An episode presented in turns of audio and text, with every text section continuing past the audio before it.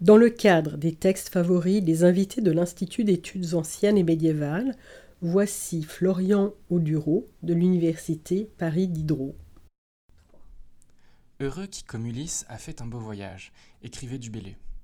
Et Cavafi, poète alexandrin du début du XXe siècle, de répliquer ton yatinisaki na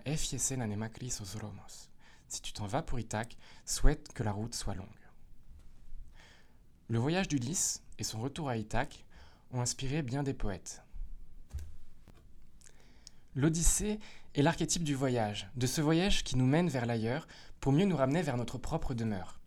Mais l'Odyssée lui-même est un poème du voyage, un poème qui voyage. Avant d'être consigné à l'écrit sur décision des Pisistratides au VIe siècle avant Jésus-Christ, avant d'être à jamais assigné à résidence pour servir les politiques culturelles athéniennes, le poème circulait le long des chemins en compagnie des Aèdes, ces chanteurs professionnels qui allaient de ville en ville et recomposaient à chaque fois leur épopée. Quelle pouvait être alors leur propre émotion au moment où Ulysse, se faisant lui-même l'Aède de son propre récit, racontait à la cour d'Alcinous son périple maritime, la perte de ses amis et la perte du chemin. Après plusieurs jours passés en mer, sur un radeau de fortune, Ulysse échoue, nu et démuni, sur le sable d'une plage, comme seuls aujourd'hui peuvent encore l'expérimenter, non pas nos poètes, mais ces migrants qui traversent la Méditerranée. Accueilli par Alcinous, il raconte alors sa vie. Il raconte sa descente aux enfers et la prophétie du devin Tirésias. On connaît bien la malédiction qui pèse sur Ulysse depuis qu'il a rendu aveugle Polyphème, le fils de Poséidon. Mais un détail, un détail dans la prophétie de Tirésias a été éclipsé de notre imaginaire. Lorsque, par la ruse ou à la pointe du glaive, lui dit-il, tu auras tué sur la place publique les prétendants en ton palais, prends une rame bien maniable, et va-t'en jusqu'à arriver chez les hommes qui ne connaissent pas la mer, ni n'ajoutent de sel à leur nourriture. Ils ne connaissent ni les navires fardés de rouge, ni les rames, les rames maniables qui font des ailes aux navires je te dirai un signe absolument clair que tu ne manqueras pas. Quand un autre voyageur, en te rencontrant, dira que tu portes sur ta glorieuse épaule une pelle à vanner, alors plante en terre ta rame maniable, offre au Seigneur Poséidon de beaux sacrifices, un bélier, un taureau et un verra apte à couvrir les truies. Retourne chez toi, et à tous, l'un après l'autre, offre de saintes hécatombes aux immortels qui habitent le vaste ciel. Et loin du sel marin, une mort sans violence viendra à toi et t'enlèvera, affaibli par une vieillesse opulente. Le peuple autour de toi sera heureux. Ce que je te dis, c'est la vérité. Quelle cruelle ironie.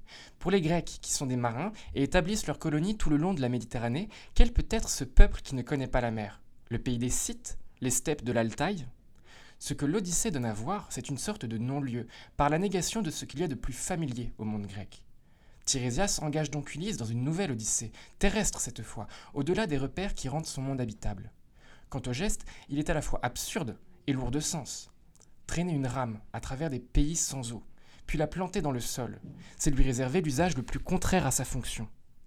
Imaginez un instant, imaginez Ulysse traversant les terres, une rame à l'épaule, la risée de tous, jusqu'à ce qu'il croise son double, cet autre voyageur, dit le texte, Alos Odites, qui rappelle en grec le nom d'Ulysse, Odysseus. Mais que lui arrive-t-il? Quelle est cette nouvelle folie? Il se met du sel sur la plage pour ne pas quitter son île, et le voilà maintenant qui erre avec une rame jusqu'au pays sans sel. Planter la rame, c'est aussi se délester d'une charge qui pèse sur les épaules comme la fatalité et qui fait l'identité même d'Ulysse.